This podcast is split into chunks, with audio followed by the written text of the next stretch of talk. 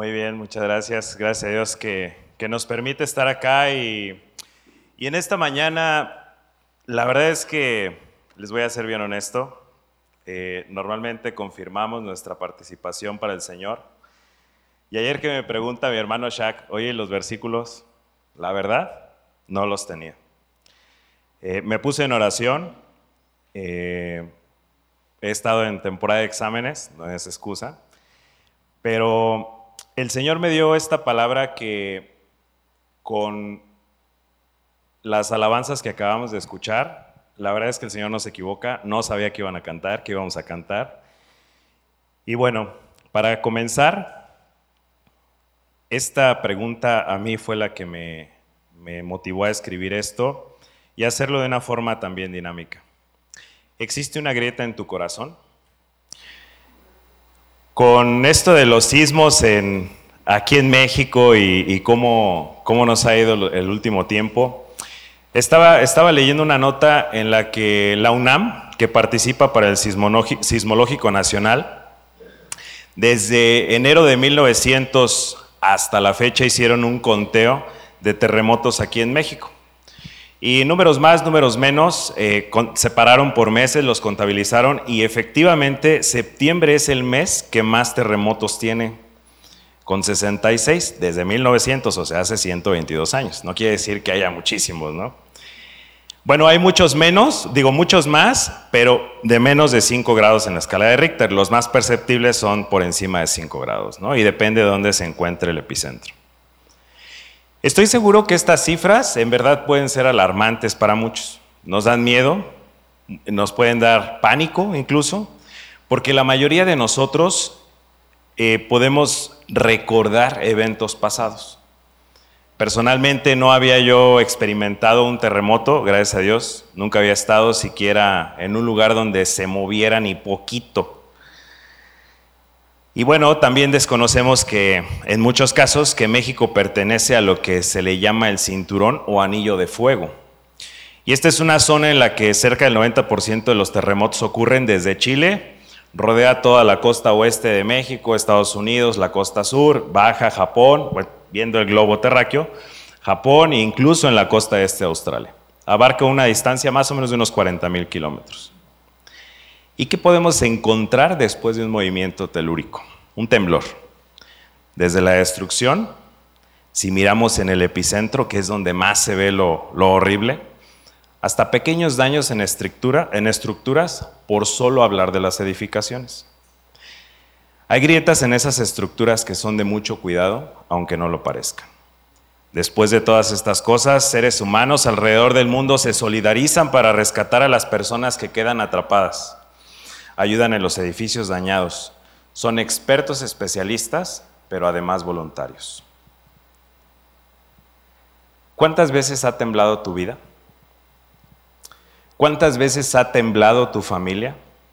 ¿Cuántas veces ha temblado tu fe?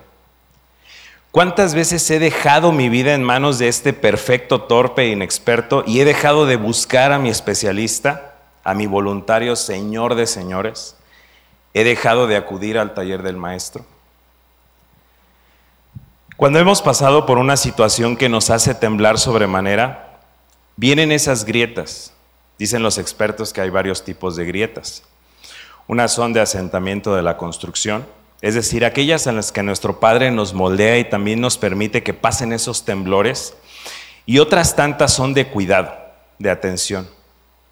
Pues Dios permite que pasemos por pruebas precisamente para ser probados, fortalecidos, dependientes de Él. Mira qué dicen los expertos acerca de estas grietas y qué debemos hacer después de un temblor como el que vivimos a priori de, de los días pasados. ¿no? Si tienes dudas si se trata de una fisura o una grieta, y aquí ya pone dos términos, fisura o grieta, o esas pequeñas grietas que mencionaba, quita el recubrimiento de la pared para verificar el estado del concreto tabique. Y menciona grietas diagonales, horizontales. Las verticales que menciona son muy peligrosas según estudios de expertos porque pierden los muros la continuidad y corren el riesgo de colapsar las estructuras. Las grietas en columnas, en las traves principales, son las más peligrosas y debemos poner atención en ellas. Cuando pasamos por un temblor en nuestra vida, acudimos inmediatamente al Padre. Rompemos la capa que nos permite ver si tenemos grietas, incluso pequeñas fisuras. Las reconocemos. Pedimos a Dios dirección para sanar esas grietas. ¿Cómo somos? ¿Cómo reaccionamos? Muchas veces podemos ver, podemos ser como los discípulos cuando andaban con Jesús. Mira que dice Marcos 9:37, 33 al 37. Está en la pantalla, es Reina Valera actualizada. Llegó a Capernaum y cuando estuvo en casa Jesús les preguntó, ¿qué, disputaban entre ustedes en el camino?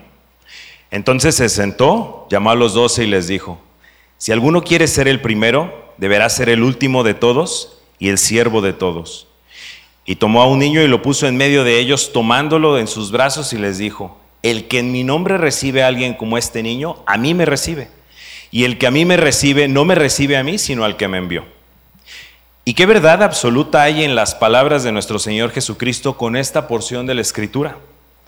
Es contemporánea, porque nos enseña a nosotros cómo después de ser enseñados, forjados con hierro en tantas áreas de nuestra vida, Tantas veces nos olvidamos de dónde venimos, de dónde fuimos rescatados y cuál es nuestra encomienda y además nos dice cómo debemos ser para entrar con Él. Mira lo que dice Filipenses 2.1. Por tanto, si hay algún aliento en Cristo, si hay algún incentivo en el amor, Pablo lo confirma aún más, si hay alguna comunión en el Espíritu, si hay algún efecto profundo y alguna compasión, Completen mi gozo a fin de que piensen de la misma manera, teniendo el mismo amor, unánimes, pensando en una misma cosa. No hagan nada por rivalidad ni por vanagloria, sino estimen humildemente a los demás como superiores a ustedes mismos. No, sino, eh, no considerando cada, cada cual solamente los intereses propios, sino considerando cada uno también los intereses de los demás. Haya en ustedes esta manera de pensar que hubo también en Cristo. En esta reflexión no hablo precisamente de cómo tratar las grietas, sino de mostrarnos qué haría Jesús, aun si tenemos muchos años conociéndolo, o si, aún apenas hoy lo conociste. ¿Qué haría Jesús?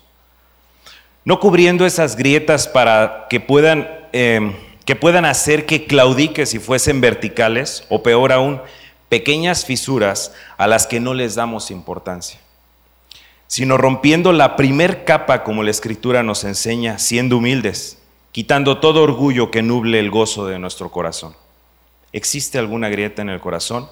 Y recordando un poco, y les decía que no me puse de acuerdo, recordando un poco de lo que decía en la, en la primera alabanza, eh, mira lo que dice segunda de Samuel 22, y aquí David dirigió al Señor las palabras de este cántico el día que el Señor lo libró de mano de todos sus enemigos y de mano de Saúl. Y aquí está la clave del versículo, de la, de la, de la reflexión de hoy. El Señor es mi roca, mi fortaleza y mi libertador. Dios es mi peña, en Él me refugiaré. Él es mi escudo, el poder de mi liberación, mi baluarte, mi refugio y mi salvador. Tú me salvas de la violencia Invocaré al Señor, quien es digno de ser alabado, y seré librado de mis enemigos. Ciertamente me rodea las olas de la muerte, y los torrentes de la perversidad me atemorizaron. Me rodearon las ligaduras del Seol, me confrontaron los lazos de la muerte. En mi angustia invoqué al Señor, invoqué a mi Dios. Él oyó mi voz desde su templo y mi clamor llegó a sus oídos. La tierra se estremeció y tembló se conmovieron los cimientos de los cielos, se estremecieron porque Él se iró. Y el versículo 47 de esta porción dice, Viva el Señor, bendita sea mi roca, sea ensalzado Dios, la roca de mi salvación. En esto meditad, hermanos. Dios les bendiga.